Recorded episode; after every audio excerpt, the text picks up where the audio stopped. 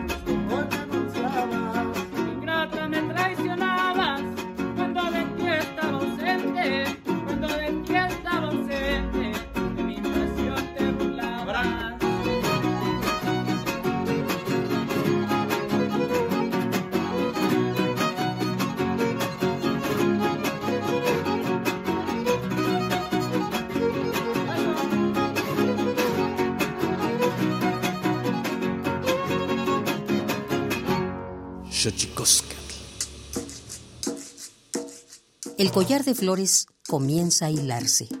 Es momento de ir a lo profundo. Radio UNAM presenta Xochicóscatl, collar de flores, con Mardonio Carballo. Hacemos revista del México profundo.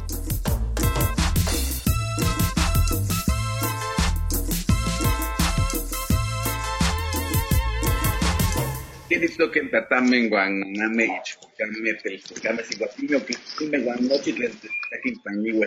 tlatoli tlenigua y tocan Universidad Nacional Autónoma de México, eh, Tojuan, Tiyolpaquin, Pampanican, Tiguelinti, Mosaniloan, Guanamati, Celicen, Ometo, Guampuyoan, Diana Manso, Guanseyo, Toguampo y tocan Horacio Puga,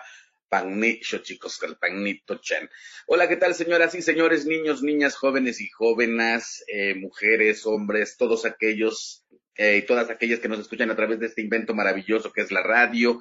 La radio de la Universidad Nacional Autónoma de México. Nosotros muy felices de recibirle en esta casa, donde también hemos invitado a dos amigos, Diana Manso, periodista, y Horacio Puga, músico del trío regional del Valle. Con ellos vamos a platicar hoy y nada, vamos a hablar ahora sí que de la palabra, la palabra ejercida desde la música, desde los versos, la palabra ejercida y, el, y su poder desde el periodismo. Y bueno, pero antes que otra cosa suceda, pues mandar un abrazo eh, afectuoso, respetuoso a todas aquellas personas que en estos momentos pues tan terribles en el mundo, pandémicos, pues o han perdido a alguien o se encuentran ellas, ellos mismos eh, pasándola mal en sus cuerpos por la enfermedad, aquellos que están en duelo, con todo respeto, mandamos un, un abrazo a todas y todos aquellos que eh, esta pandemia los trae eh, en el sufrimiento y en el duelo.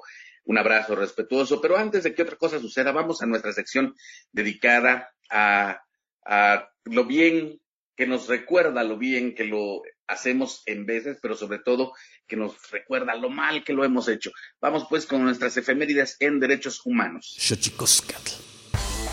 Tonalámatl o la ignota efeméride.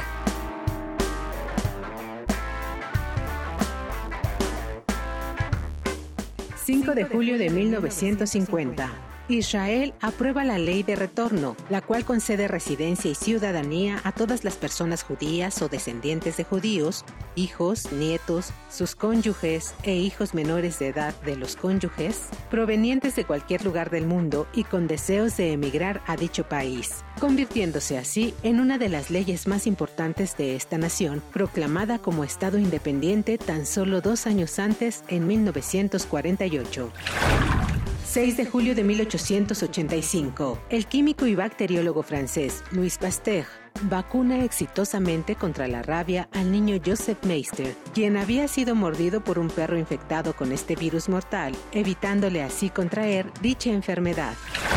7 de julio de 1992, Día Internacional de las Cooperativas, concertado en la Alianza Cooperativa y el Comité para la Promoción y el Progreso de las Cooperativas, a fin de recordar que en un momento en que la desigualdad crece en el mundo, existen soluciones con modelos que incluyen los aspectos de desarrollo sostenible en sus fundamentos, además de tener en cuenta valores y principios éticos para los ciudadanos. 8 de julio de 2004, el gobierno colombiano, encabezado por el entonces presidente Álvaro Uribe, ofrece un alto al fuego al Ejército de Liberación Nacional, en reciprocidad al anunciado por dicha guerrilla el 1 de junio de ese mismo año. 9 de julio de 1991. En Canadá, la Federación Internacional de Derechos Humanos denuncia la violación a los derechos humanos cometidos por policías y militares contra los indios Mohawk en la región Oka, cerca de Quebec. Los canadienses querían construir una cancha de golf sobre los cementerios sagrados de este pueblo originario. Ese mismo día, Sudáfrica es aceptada nuevamente por el Comité Olímpico Internacional para participar en los Juegos Olímpicos luego de 30 años de exclusión a causa de las prácticas y políticas sustentadas en la discriminación racial dentro de aquel país. 10 de julio de 1998. La diócesis de Dallas, Texas, acepta cubrir la indemnización de 23 millones de dólares a cinco niños, quienes fueron víctimas de abuso sexual del sacerdote Rudolf Goss. 11 de julio de 2016. En México, se emite la Recomendación General número 27 de la Comisión Nacional de Derechos Humanos sobre el derecho a la consulta previa de los pueblos y comunidades indígenas de la República Mexicana.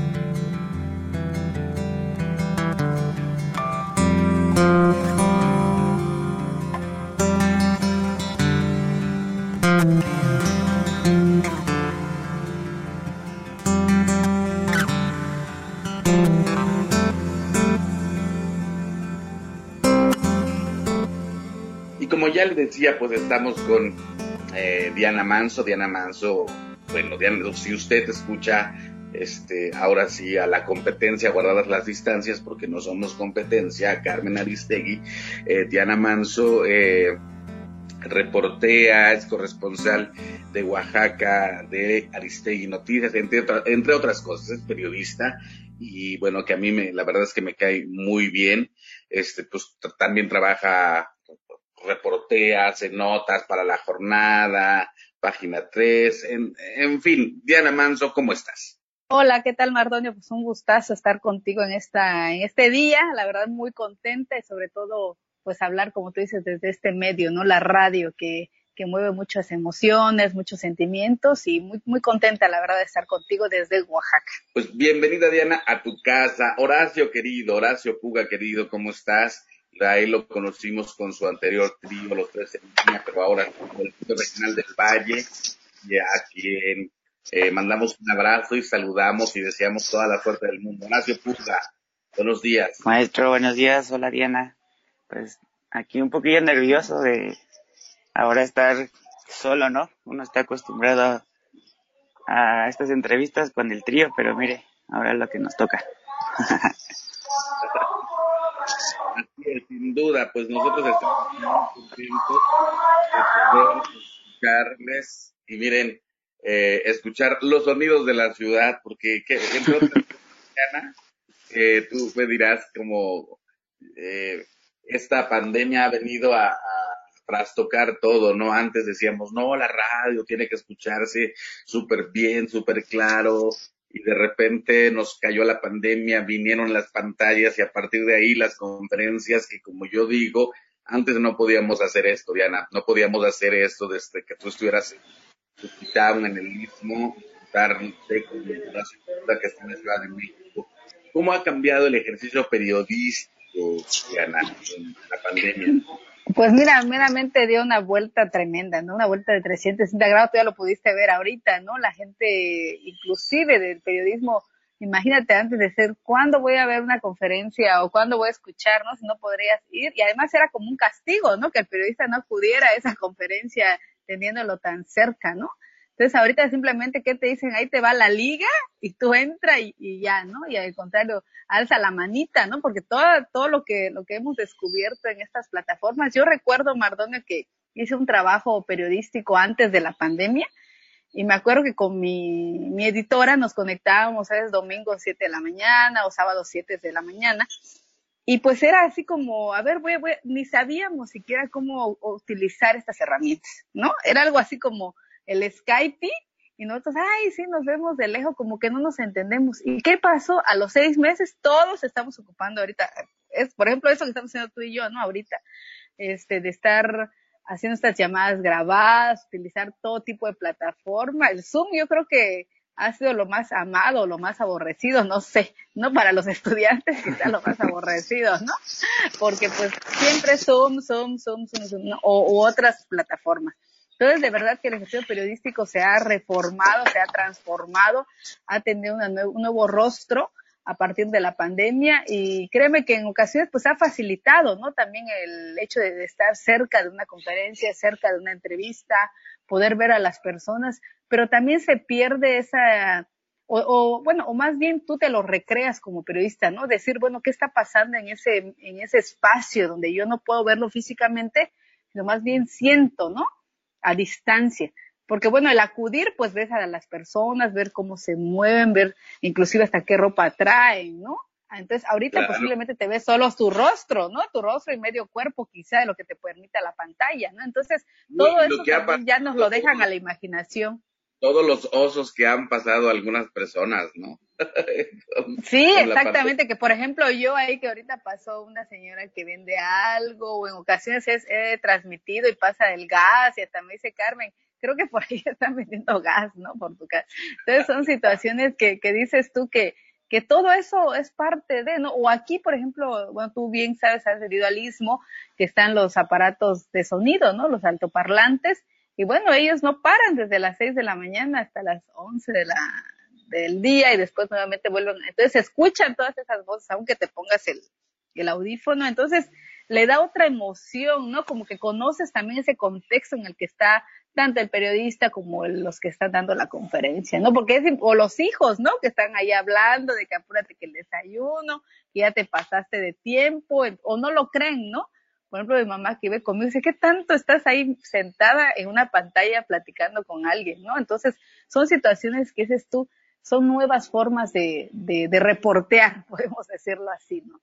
Claro que sí. O, añadir, o añadir esas nuevas formas, porque, bueno, hemos salido a campo, ¿no? A trabajar, ¿no? Inclusive con todas las medidas sanitarias que existen, no hemos, no hemos parado, bueno, en mi caso yo no he parado, de verdad. Solo paré pues los días en que mi padre y mi abuelo fallecieron unos días, pero después me volví a reincorporar y bueno, ya ha sido una cosa tremenda esto de la pandemia, yo creo que, que nunca olvidaré, ¿no? También. Sin duda, y, y, yo creo que ha sido un momento en el cual todos los oficios pues se trastocaron, se tornaron otra cosa distinta, o, o, quizá, no sé, no sé, en la música si hubo tiempo para hacer nuevas canciones, nuevos tríos, nuevos sones. Horacio Puga, ¿a ti cómo te fue en ese sentido, en esta pandemia que ha, que ha aflorado, que ha cambiado del oficio de ser músico? Maestro, pues unas cosas buenas, otras malas. De plano, en lo laboral, pues no hubo nada de trabajo. Nosotros estamos bien acostumbrados a, a que nos contraten para los cumpleaños, ¿no? Para los eventos particulares y pues con la pandemia nada de fiestas, nada de, de ir a Saltenchoco, nada al Piscuhuil, ¿no? De hecho, pues muchos de nosotros también trabajamos en la calle poteando, pues también nada, nada de poder salir. Entonces, por ese punto, pues, pues muy, muy grave, la verdad. Sí, sí. Sin embargo, pues también nos ha ayudado porque nos hemos puesto a ensayar, ¿no? O sea, individualmente, yo como músico, pues sí me he puesto a, a darle más al instrumento, a, encontrarme otra vez con otros instrumentos que tocaba antes y que por tiempo no podía tocar, pero pues ahorita hasta de sobra.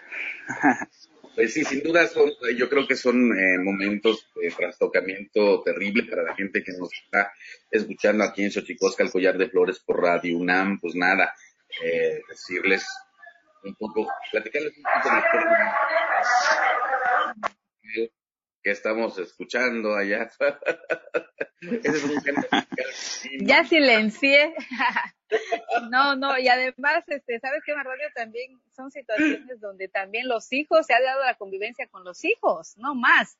Los hijos, sí. o sea, vemos que cuál es su actuar ahí a través de las pantallas. Yo que tengo dos hijos, de las pantallas. Entonces, mientras uno está, cada quien con su, con su equipo, ¿no? Dijera mi mamá con su máquina, con su equipo. Y pues viéndonos así, yo con mi trabajo, aquella con su clase en línea, el otro con su clase en línea, ¿no? Una, por ejemplo, mi hija vivió un episodio bastante, este, complicado, porque inclusive llegó a decir, es que yo odio ese COVID, ¿no? Porque no le gustaban las clases en línea, por ejemplo, ¿no? Tuve que cambiarla tres con tres maestras porque simplemente no, no, hasta lo último ya ahorita ya está más contenta, se levantaba de mal humor, el hecho de tener las horas sentadas ahí. Entonces también esa convivencia con los hijos descubrieron, ¿no? Cómo es el trabajo de mamá y nosotros sí. también vimos el actuar de los hijos dentro de, aunque no dentro del aula ya, ¿no? Pero sí viéndolos cómo es que están con los maestros, ¿no? Claro, Entonces también claro. ese vínculo ahí lo, lo empezamos a descubrir y como dice el maestro, este, pues también nos encontramos en muchas cosas, ¿no? Descubrimos que pues también este, somos bien sensibles ante todo esto, ¿no?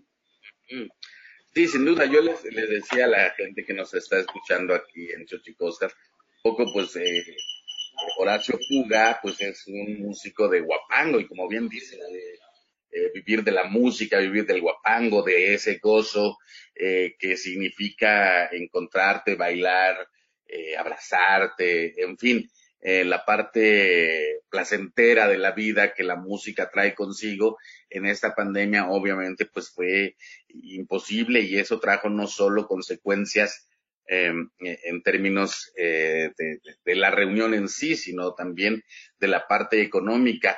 Eh, para la gente que nos está escuchando, también decirles que Diana Manso pues está en Cuchitán, en el istmo de Tehuantepec. Y bueno, como les decía, Diana ha, ha este, repor, reportea, siempre hace sus entregas noticiosas en, en Aristegui entonces, Noticias, la puede escuchar. Y Diana Manso es zapoteca. Diana Manso, ¿cómo, cómo, qué, cómo suena tu lengua? ¿Qué, qué, qué, qué nos puedes decir en tu lengua? Dios quise pelatune, este, nala, Laya, Diana Manso. Me, me, pues, no, no es piani, vinisti, nurari. Pues es lo, lo, que quiero decir es que yo me llamo Diana Manso, que mi gente es muy sabia, mi gente es eh, de Juchitán, mi gente de Unión Hidalgo, porque yo soy originaria de Unión Hidalgo, de origen zapoteca, y pues nos sentimos muy orgullosos, ¿no? Y la convivencia que hemos hecho con nuestras mujeres, con nuestros hombres, pues ha sido algo muy valioso también, ¿no? Como te, como les decía, ¿no? Reencontrarnos en este camino de la pandemia, de, saliendo de un sismo, de un terremoto, ¿no? y saliendo también de, diversas situaciones que hemos pasado, como inundaciones, como un paro del magisterio. Entonces ha sido realmente una situación de, de, sobrevivencia, se puede decir así, pero pues aquí andamos, ¿no? Creo que nos hemos adaptado con mucho esfuerzo, con mucho, mucho esfuerzo, pero estamos saliendo, ¿no? Vemos también gente que obviamente pues no a todos nos ha ido tan bien, ¿no? También hemos padecido en esta, en esta pandemia, pero somos fuertes, ¿no? Somos fuertes y mira que aquí estamos, ¿no? Entre uniéndonos y, por ejemplo, aquí en el Istmo lo que hemos visto, ¿no? O, que lo, que yo he visto es que se ha dado mucho el troque, ¿no? El troque que, que de por sí se da, pero ahorita se afloró más.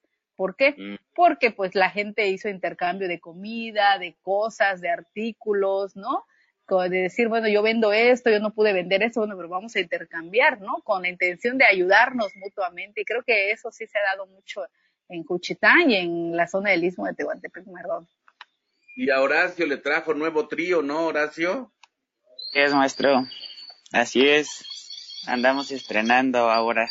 Cuéntanos, cuéntanos, por favor, del trío regional del Valle. Claro, maestro, con mucho gusto.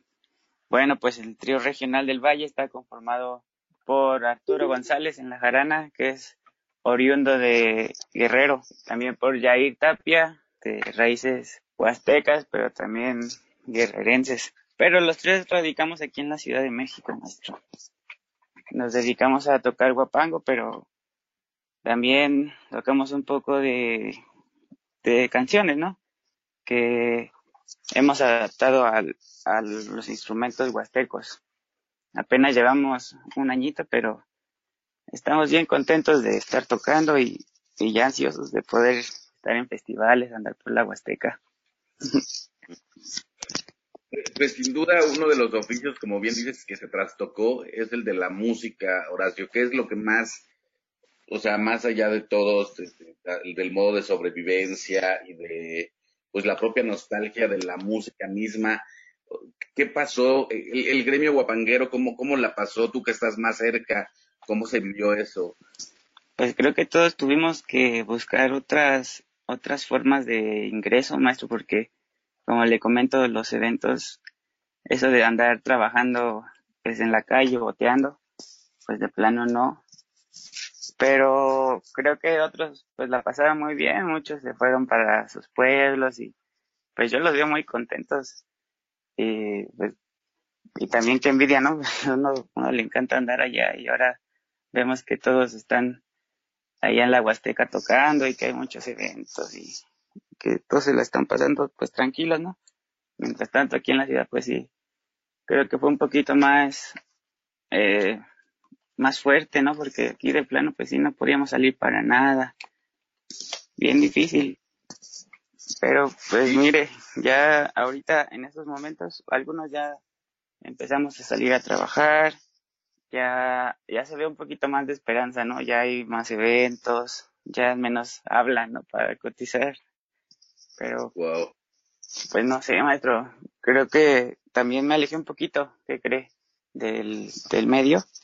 Y no, no, no, no sé cómo anden los demás compañeros, la verdad, para qué le engaño. Pero, Oye, pues yo pienso de eso. ¿Y la calle, Horacio, ya están tocando en la calle ustedes o todavía no? Algunos compañeros ya. Algunos ya están en el centro, otros andan en camiones, como el Trio ¿no? Que también se dedican. No sé si las tres de línea también anden tocando ya por el metro. Eh, otras compañeras de, de los otros tres también creo que ya andan más, más tranquilas pues con las medidas, ¿no?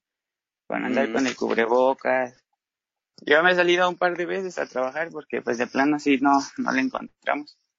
Y pues no sé, maestro, uno sí se arriesga mucho al andar de camión en camión, ahí, este, pues buscando el pan. La verdad es que luego sale peor porque por quererse ganar unos cuantos pesos pues sale contagiado, ¿no? Bueno, eso me pasó a mí a principios, entonces pues ya también con esa secuela, ¿no? De, pues del miedo a contagiarme. Pues sin duda una lección la que nos da eh, la pandemia, este, como dice Diana Manso, el trueque volvió o, se reforzó en el istmo de Tehuantepec, en muchos espacios ocurre lo mismo, entonces es importantísimo, eh, no sé, todas las reflexiones que trae consigo una pandemia como esta, sin duda eh, nos debe mover a la reflexión y, yo siempre pienso que es, pues es, nos vino a demostrar la fragilidad del ser humano. Vamos a nuestro espacio dedicado a las lenguas indígenas, al espacio que devela los secretos de las palabras, porque ¿qué cree? Las, las lenguas tienen sus secretos. Vamos con Tlachtolcuepa. El Instituto Nacional de Lenguas Indígenas presenta Tlachtolcuepa o la palabra de la semana.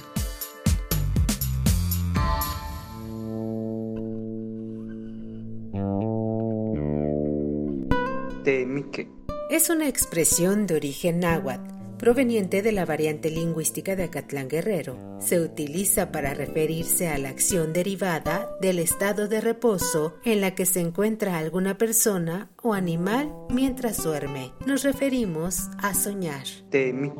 Es una palabra que traducida al náhuatl no existe en el vocabulario de dicha variante, por lo que el verbo debe conjugarse en tercera persona para hacer uso de ella proviene de la familia lingüística Yotunagua, que pertenece a la agrupación lingüística náhuatl.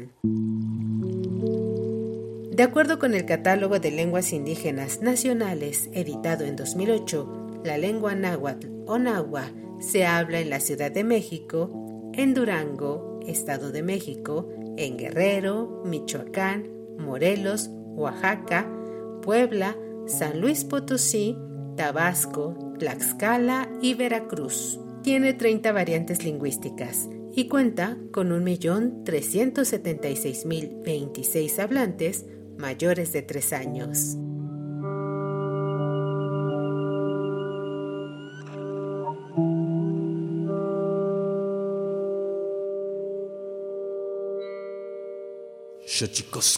Pluriversos PUIC, un mundo culturalmente diverso. Espacio en colaboración con el Programa Universitario de Estudios de la Diversidad Cultural y la Interculturalidad.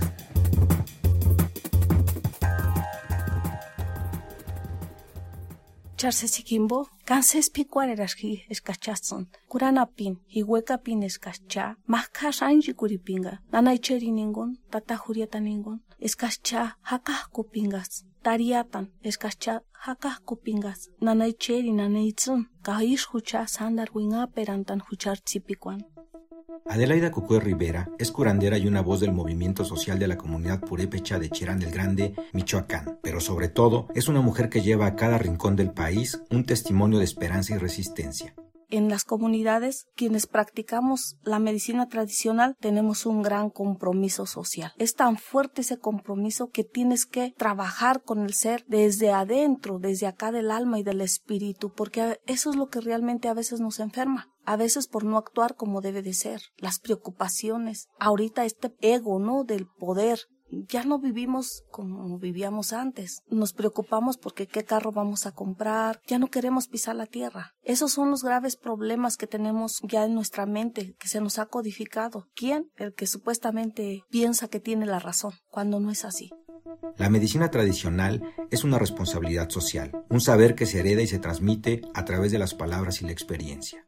Y llegaba mi abuelo y escuchaba yo que le decía, a veces mi abuela le encargaba las plantas, me traes de estas plantas porque va a venir un paciente o voy a atender esto. Y no se me olvida nunca, siempre mi abuelo cargaba con un ramo de jaras verdecitas. Y llegaba mi abuelo, ya también llegaba y lo echaba en un botecito con agua, por si se presentaba un momento en que en ese día pudiera mi abuela hacer alguna rameada fui aprendiendo también qué era lo que traía mi abuelo. De hecho, pues, cuando se le murió un borrego, mi abuelo allá en un bote chilero le sacaba la grasa y ya la traía para la casa. Y le decía, mira Adela, te traje este, te traje esto para que hagas el remedio amarillo, un remedio caliente, un remedio que le ponían a las mujeres que no podían quedar embarazadas. Es como yo aprendí, ¿no? Durante la infancia, su abuela le enseñó lo indispensable de la vida. Curar es ayudar al otro.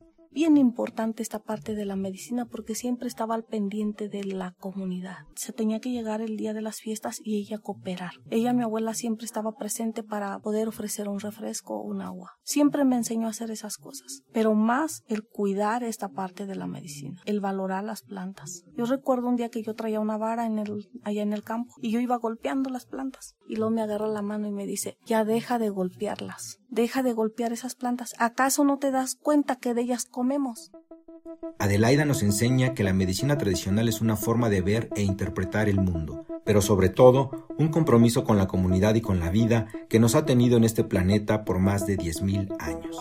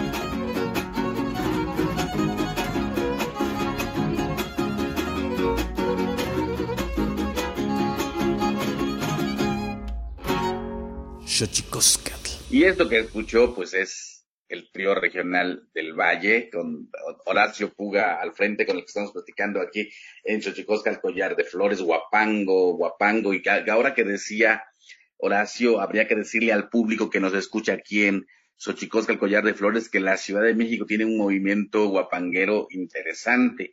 Y una de las cosas que ocurrió, como bien lo apuntaba Horacio, que muchos de esas compañeras y compañeros que se dedican al ejercicio de la música o tocan en cumpleaños, en bailes, en, en la calle, boteando también, haciendo eh, el ejercicio de botear aquí en la Ciudad de México, como se le conoce a tocar en la calle y poner un bote o un sombrero para, para el apoyo. Eh, y como bien apuntaba Horacio Puga, mucha de esa gente es muy joven y mucha de esa gente se regresó a sus comunidades y me llega un poco la reflexión que siempre es, tener, es bonito tener un lugar donde caer, ¿no, Horacio? Claro, maestro.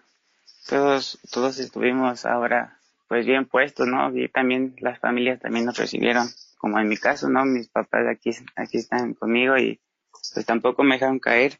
Sí, es muy importante eso que, que dice usted es muy, muy importante, Diana. Nosotros ya lo habíamos vivido con el sismo en el istmo de Tehuantepec, ¿no? Como, como una tragedia trastoca eh, la fiesta, trastoca, pero la fiesta trastoca también la economía local. Lo vimos, lo vimos eh, en el 2017, 18 con, con las velas, ¿no, Diana? Y bien lo contabas, después de, un sismo como el que azotó el istmo de Tehuantepec, viene la pandemia donde tú incluso personalmente perdiste a familiares, Diana. ¿Cómo está, como, como decimos en náhuatl, cómo está tu corazón?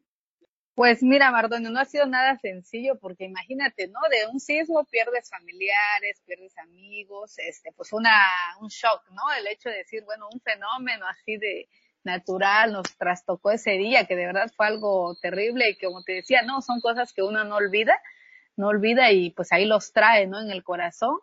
Eh, y después viene la, la pandemia, ¿no? Que también pierdo a seres queridos, entonces ha sido una una reflexión interna y consciente, de verdad, Mardonio, este, porque pues es encontrarte a ti misma. Creo que esto me ha dado a mí encontrarme a mí misma, porque dices tú, bueno, tengo dos opciones, o quedarme, este, pues en la depresión, en la ansiedad y estar ahí, este, pues sintiendo ese dolor que obviamente lo siento, pero ahí hundida, ¿no? De alguna forma aislada de todos, o bien las letras.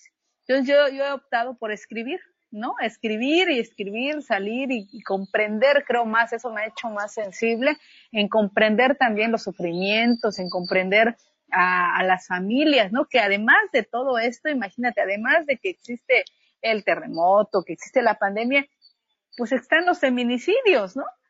Entonces dices, imagínate qué triple dolor de vivir de una familia. Entonces me he dedicado a eso, así he tratado de, no te puedes decir sanar el corazón porque no, no lo sanaré quizá, este, pero sí al menos decir, darle, darle un algo cálido, ¿no? Y algo de ternura al corazón.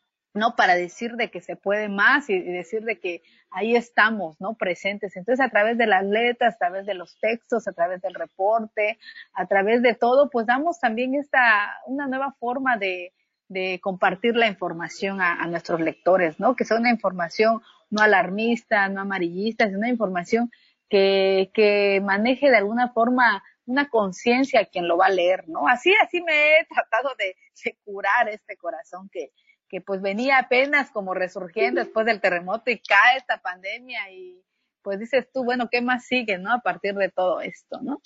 Ha sido complicado. Pues sin duda momentos complicados. ¿Sobre qué estás escribiendo, Diana Manso? Ya que lo apuntas, pues ya danos la primicia.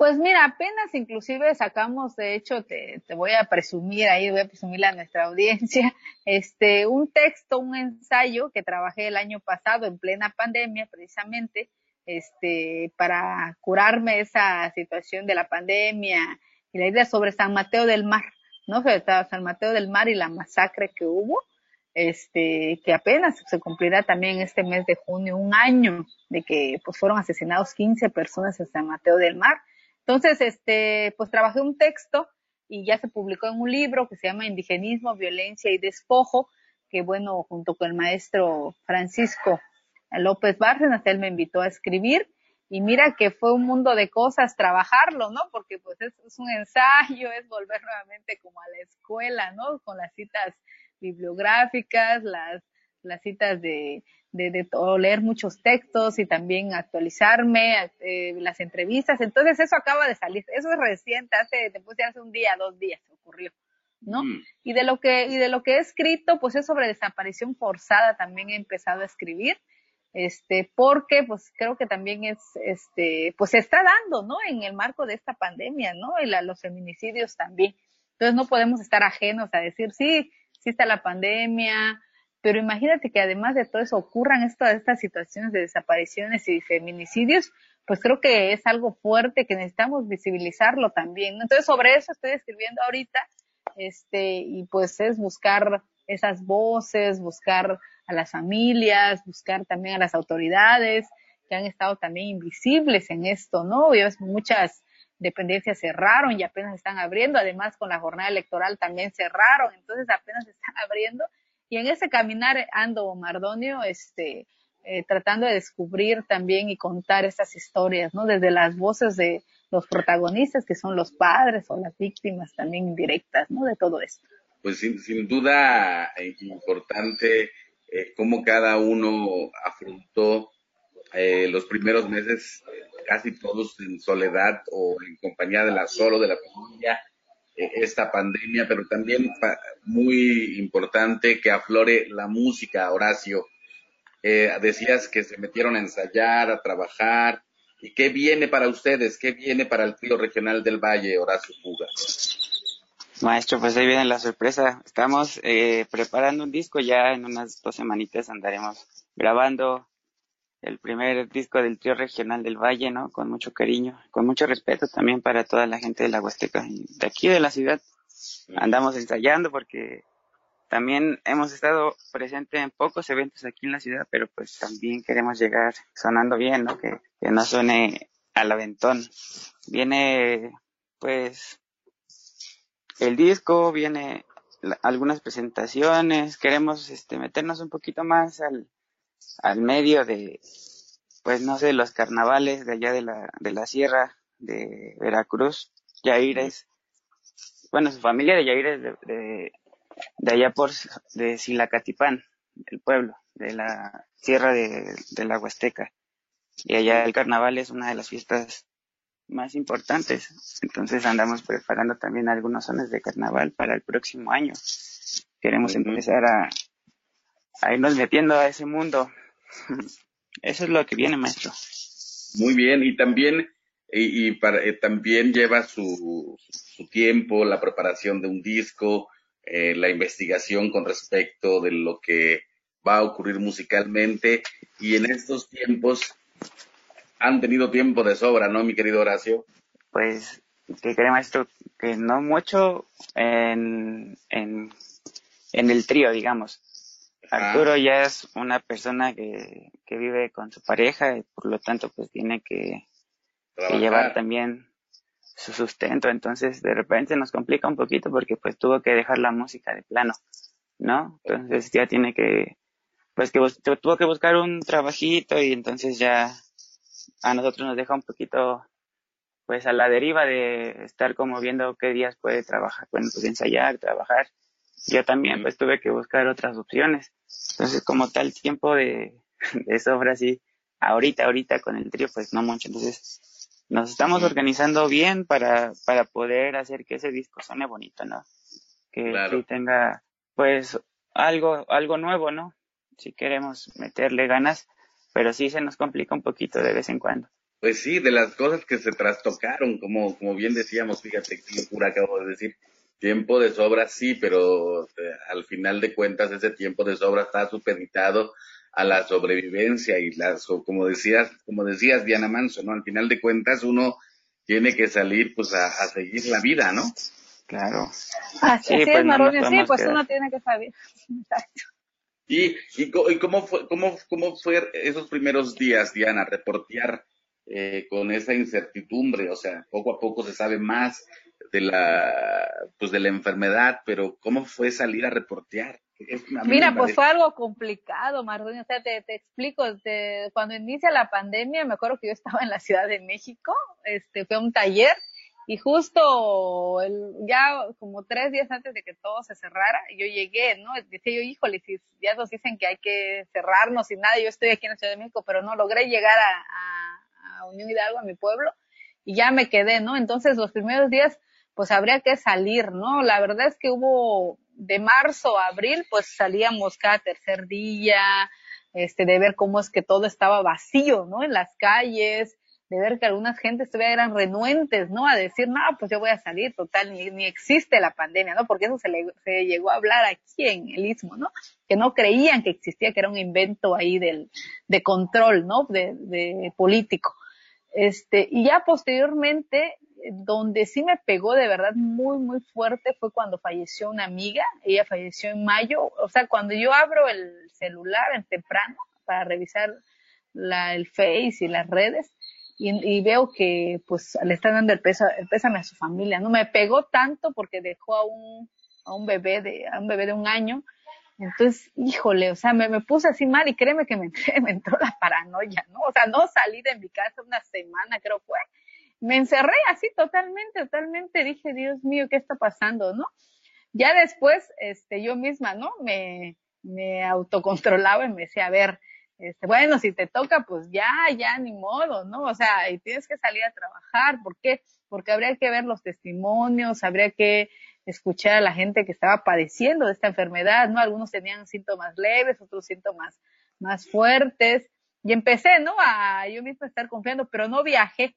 Eso sí, tuve casi un año sin viajar, sin salir, este, porque luego iba a la Ciudad de México, a la Ciudad de Oaxaca y no, paré todo eso por el contagio que en el autobús y todo eso. Entonces, pues empezamos también a aprender a cuidarnos, ¿no? Que el gel antibacterial, que el cubreboca tal, que este, la limpieza de la casa, la limpieza extrema. Y bueno, y conforme iba avanzando el tiempo, pues eran como familiares, después empezaron ya a contagiarse amigos, ¿no? Cercanos, más cercanos, familiares, por ejemplo, un tío falleció en julio del año pasado, va a cumplir un año, ¿no? Una, toda la familia de ellos se contagió, entonces ya empezamos como a decir, bueno, ya lo tengo más cerca, ¿no? Y eso nuevamente te entra la paranoia. Yo te quiero, les quiero confesar que yo me he hecho la prueba COVID creo que cinco veces, este, porque pues, este, hubo un día donde amanecí no sé si era el estrés o algo así de que me tenía un dolor de cabeza o era así, era de esos, como le decíamos, COVID psicológico, ¿no? Entonces yo me sentía que ya lo tenía. Entonces me fui a hacerme mi prueba y no salí negativo, ¿no? Entonces nuevamente después otra vez y me fui a hacer la prueba y además las pruebas carísimas, ¿no? O sea, los primeros, los primeros meses eran caras y tú decías, ¿cómo una prueba puede costar tanto, no? Inclusive creo que tres mil pesos, algo así costaba. Y decía, es mucho dinero para la gente. O sea, la gente o compra los medicamentos o se hace la prueba, ¿no? Entonces, reportear también todo eso, ¿no? Todas las, las desventajas, todas las desigualdades, ¿no? Que, que se vivían en torno a una pandemia, ¿no? Todo, por ejemplo, la gente del mercado que decía, bueno, si yo no vendo, no como. O sea, prácticamente eso, ¿no? O sea, estar en ese dilema y por ejemplo ver que el mercado de Juchitán entraron cuántos hubo cuántos contagios ahí, ¿no? Entonces, hubo un brote tremendo se cierra el mercado. Entonces empieza, empezar a, ir también eh, eh, reporteando esas historias de desigualdad en medio de una pandemia fue algo también fuerte, ¿no? Pero era necesario hacerlo para visibilizar que de este lado, pues a pesar de que tenemos todas las desigualdades, había otra más, ¿no? En pleno, en plena pandemia donde debíamos de ser más sensibles, ¿no? Denunciar que había, que no había medicinas, por ejemplo, para la gente que moría ahí llegando al, al hospital porque pues no tenía para el tanque de oxígeno, que además es caro también, ¿no? Entonces, todas esas cosas pues tenías que salir, ¿no? Por ejemplo, cubrir el, la, primera, la primera persona que murió por COVID, ¿no? Que fue en abril. Entonces fue algo doloroso ir a un sepelio de una persona porque pues era casi como el que nadie quería, ¿no? Acercarse, ¿no? Pero bueno, tú como medio tenías que estar ahí. Entonces, todas esas cosas pues me fueron también quitando el miedo de cierta forma, ¿no? Que, que no te puedo decir que no lo tengo hasta el día de hoy, no me he contagiado, pero pues este, uno ahí está, ¿no? Porque ve las diferentes reacciones, ¿no? Que, que, que viven las personas, ¿no? Y luego tener de cerca, decía, la muerte de mi padre, que fue en, en, enero, y que yo pasé un diciembre de lo más horrible de mi vida, porque pues no tuve que Navidad, que Año Nuevo y esas cosas, yo me la pasé en un cuarto cuidándolo. Entonces, este, pues fue algo, o recibir el año, ¿no? Con la muerte de mi padre, pues dices tú, aprendes también a, te digo, a sensibilizarte y a cubrir también eso, ¿no? Porque ya lo vives de cerca y decir, oye, qué cara es esta enfermedad, ¿no? Porque pues no te dice si tienes, sino, oye, cúbrelo, ¿no? O quieres salvar a tu familia. Entonces te digo, ha sido una, una situación de, de primero de, de guardarme, resguardarme, ¿no? Pero después decir, no, tienes que salir, Diana, porque si no, pues también los medios pues ya dejan de contratarte, ¿no? O dejas de ser útil en los medios, ¿no? Porque también los medios quieren testimonios, quieren historias, quieren que cuentes esas realidades que, que desde mi sitio hay, ¿no? Y que es necesario dar a conocer para que sea también, ya sea conciencia o quizá el que lo lea allá en la Ciudad de México o en otro estado de la República, diga, mira, esto está viviendo también en una parte de Oaxaca. Y así le, le hemos hecho, ¿no? Le hemos hecho porque, por ejemplo, ahorita que pasó la jornada electoral, pues fue pandemia y la jornada electoral, porque la pandemia sigue, ¿no? O sea, la pandemia no se ha detenido. Este, seguimos, yo sigo conociendo historias de personas que hasta el día de hoy viven con el COVID, ¿no? Entonces, y, pues están padeciendo esta enfermedad, ¿no? Y desde aquí, pues también les mando un abrazo afectuoso de recuperación, de, de aliento, si eso puede servir de decir, de que sí se puede y, adelante, ¿no? Entonces ha sido complicado, pero ahí estamos, Mardón. Ahí estamos, pues se nos está agotando el tiempo. Horacio, nada más dime, ¿qué, qué, qué piezas va a traer tu nuevo disco? Un adelanto. Ah, maestro, ¿un adelanto? Sí.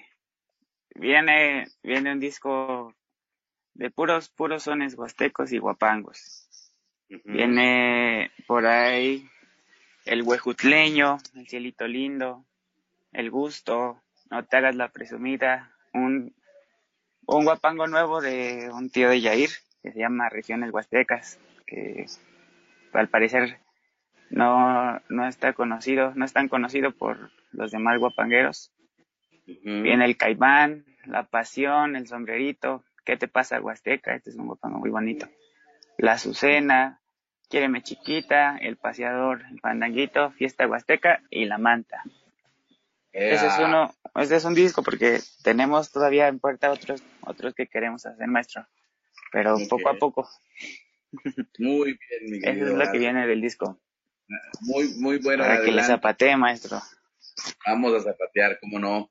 Y es la música que estamos escuchando aquí en Suchicosca, el collar de flores, la música que, del, que nos alegra el corazón, eh, trío regional del Valle. Eh, Horacio Puga, muchas gracias por acompañarnos y obviamente te agradecemos porque estamos pasando tu música que nos dan, como tú dices, ganas de bailar y, ganas de abrazar la vida, Horacio. Claro, maestro, ya hace falta. Muchas gracias a usted por, pues, por darnos el espacio y ojalá y nos podamos ver pronto para que escuchemos unos guapangos, ¿no? Pues ya será, ya será. Mientras, a cuidarnos, Horacio, un abrazo. Claro, maestro, cuídese mucho. Muchas gracias y saludos también. Claro que sí. Dianita Manso, Diana Manso, reportera, zapoteca, eh, compañera de batallas y amistades. ¿Con qué te despides? Pues yo me despido diciendo que, que vengan al Istmo cuando puedan, este, que de verdad que aquí estamos, seguimos, seguimos escribiendo, seguimos siendo, podemos decir, no un pueblo festivo ahorita porque no hay fiestas, pero sí seguimos siendo el pueblo que, que está resistiendo, ¿no? Resistiendo a lo, a las situaciones adversas como es esta, la pandemia y al sismo que todavía estamos entre el escombro, pero seguimos resistiendo y este pues eh, seguir, ¿no? Seguir y con la mejor de las de los ánimos pese a todo lo que ha ocurrido y pues enviarte un cálido abrazo, Mardonio, como tú bien lo dices, amigos de batalla somos y aquí andamos con mucho gusto. Dios Peli. Muchísimas gracias, Diana Manso. Nosotros vamos a nuestra sección dedicada a los libros. Más libros al rostro, lo que es lo mismo, más amoch, menos face. Más libros al rostro, o lo que es lo mismo, más amoch, menos face. Espacio en colaboración con el Instituto Nacional de Antropología e Historia.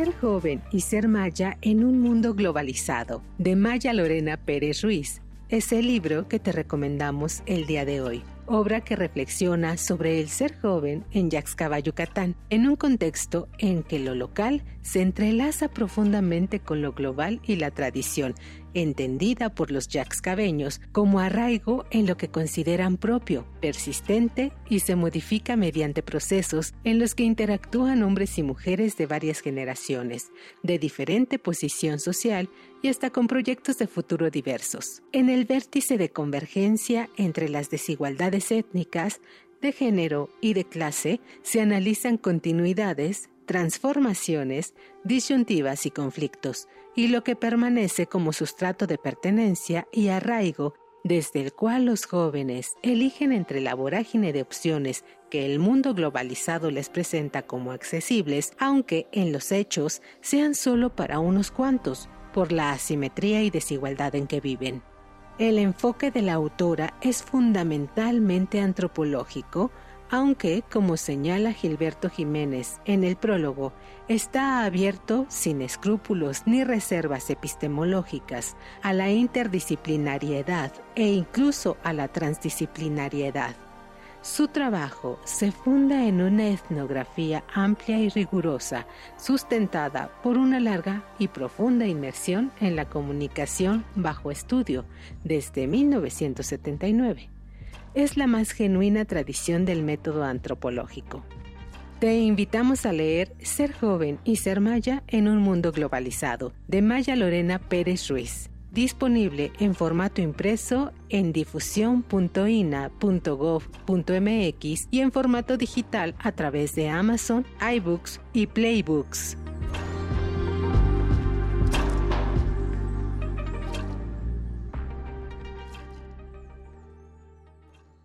Instituto Nacional de Antropología e Historia. Secretaría de Cultura. Gobierno de México. Y bueno, hoy ha sido maravilloso estar con Diana Manso, nuestra compañera, reportera, periodista en Zapoteca. Échele un ojito a, su portal llamado Ismo Press. Espere el disco del trío regional del Valle, los vamos a tener aquí cuando podamos en vivo en la cabina de Radio UNAM, Xochicóscatl, y bueno, vámonos nosotros también con el Caimán, uh, ejecutado por el trío, obviamente, regional del Valle, Tlaxcamatiniac, Timomelaguan, Panchicuey, Tonati, Chicahuamaco, Epónimo, Tlacto.